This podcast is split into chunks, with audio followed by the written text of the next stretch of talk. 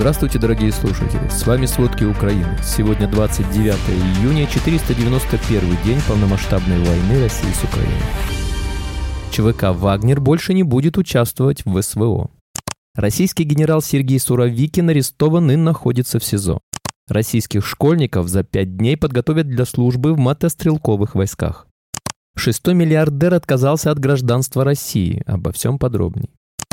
Количество жертв российской ракетной атаки на Краматорск 27 июня снова возросло. В результате удара погибли 11 мирных жителей. Также пострадали 56 человек, в том числе один ребенок. Еще семеро гражданских были спасены из-под завалов. Напомним, вечером 27 июня российская армия нанесла по Краматорску два ракетных удара. Одна ракета попала в кафе, где были посетители, здание рухнуло. Вторая ракета попала в частный сектор поселка Беленькая. Служба безопасности Украины уже задержала Россию российского агента, который корректировал ракетный удар по городу.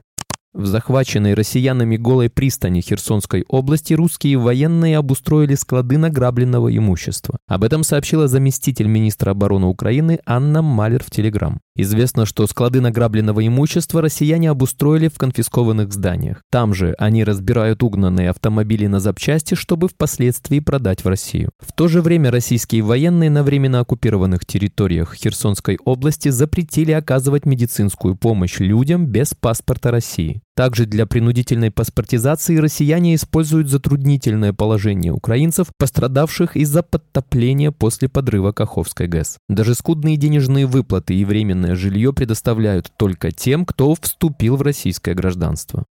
Вчера российские войска ударили по селу Волчанские хутора Чугуевского района. Три человека погибли. Об этом сообщает глава Харьковской ОВА Алексей Негубов в Телеграм. Известно, что из-за атаки по селу погибли три жителя, находившиеся возле своих домов. Мужчины 48, 45 и 57 лет получили взрывные травмы, несовместимые с жизнью. Также россияне обстреляли из РСЗО «Ураган» село Куриловка Купинского района Харьковской области. Тяжелое ранение получила 70-летняя женщина которая во время обстрела находилась на собственном дворе. Медики борются за ее жизнь.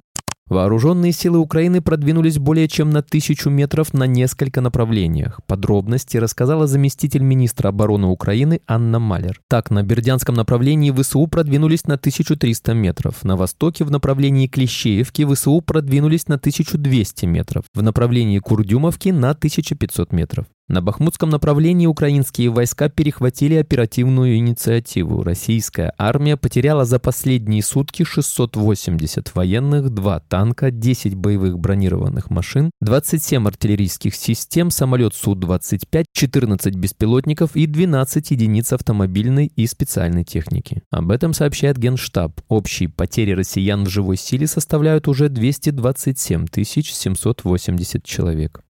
Государственный секретарь США Энтони Блинкен заявил, что контрнаступление ВСУ находится на начальном этапе и подчеркнул, что украинские силы имеют все необходимое для достижения победы. В то же время глава американской дипломатии подчеркнул, что россияне месяцами готовили оборонительные укрепления. Но ВСУ при поддержке западных союзников способны преодолеть это. Кроме того, Блинкен считает, что пока в России отвлекаются на внутренние распри, связанные с мятежом главы ЧВК «Вагнер» Евгения Пригожина, положено, Украина имеет дополнительные условия для успеха. В частности, потому что силы Вагнера были отведены с фронта. Также госсекретарь США подчеркнул, что основные события, связанные с контрнаступлением, будут происходить в течение ближайших недель и месяцев. ЧВК «Вагнер» больше не будет участвовать в СВО. Также прекращается их финансирование. Об этом заявил глава комитета Думы Картопалов. А все потому, что «Вагнера» отказались подписывать контракты с Минобороны, а значит воевать под предводительством Шойгу и Герасимова. «Вагнера» были самыми боеспособными войсками во всей армии России. Канцлер Германии Олаф Шольц заявил, что Запад не заинтересован в изменении действующего политического режима в России. Европа и Америка помогают Украине только, чтобы она могла оградить себя от российской агрессии. Глава немецкого правительства подчеркнул, что надеяться на изменение режима в России во время бунта основателя ЧВК Вагнера Евгения Пригожина было бы бессмысленно, поскольку не факт, что такой вариант развития событий был бы лучше. Канцлер также предположил, что неудачный мятеж ослабил российского президента президента Владимира Путина. Напомним, Германия выделит почти 60 миллионов евро на помощь ВСУ. Российский генерал Сергей Суровикин арестован и находится в СИЗО. Об этом сообщают ряд российских телеграм-каналов со ссылкой на источники, близкие к Минобороне. Причины ареста не уточняются. Минобороны пока не комментировала эти сведения. Отмечается, что Суровикин был якобы проинформирован о военном перевороте Пригожина и всячески способствовал его реализации. Напомним, Суровикин и другие российские генералы могли знать о планах Пригожина устроить мятеж. Министр обороны Украины Алексей Резников поделился своими ожиданиями от июльского саммита НАТО и оценил перспективы вступления Украины в Альянс. Ряд заявлений, посвященных этой теме, глава оборонного ведомства сделал в интервью The Guardian. По его словам, Украина не намерена требовать на саммите в Вильнюсе чего-то невозможного. Ожидание от саммита – получить гарантию приглашения в НАТО после победы Украины в войне. Он отметил, что Украина уже выполнила три ключевых условия для вступления в НАТО. Это оперативная совместимость с силами НАТО, прозрачная система закупок и гражданский контроль над вооруженными силами. Польша и Литва будут и дальше поддерживать Украину на пути вступления страны в НАТО. Об этом заявил президент Польши Анджей Дуда в ходе совместной пресс-конференции с Владимиром Зеленским и литовским лидером Геннатосом Науседой. Он также добавил, что Польша и Литва ведут активные переговоры по этому вопросу с другими союзниками. Напомним, взаимодействие Украины и НАТО будет обсуждаться на июльском саммите Альянса, который состоится в Вильнюсе. Швейцария в среду 28 июня расширила санкционные списки в отношении Российской Федерации, присоединившись к 11-му пакету санкций ЕС. Об этом идет речь на правительственном портале Швейцарии. Таким образом, Швейцария присоединяется к новым персональным санкциям ЕС, объявленным 23 июня в отношении 71 физического лица и 33 юридических лиц. Их активы на территории Швейцарии будут заморожены. Также им запрещен въезд и транзит на и через территорию страны. Напомним, Совет Евросоюза 23 июня утвердил 11-й пакет экономических и индивидуальных санкций против России. Новые меры направлены в основном на усиление существующих санкций и прекращение их обхода. Также писали, что правительство Соединенных Штатов будет продолжать оказывать санкционное давление на ЧВК «Вагнер» во главе с Пригожиным, чтобы лишить эту группировку возможности сеять хаос и насилие по всему миру.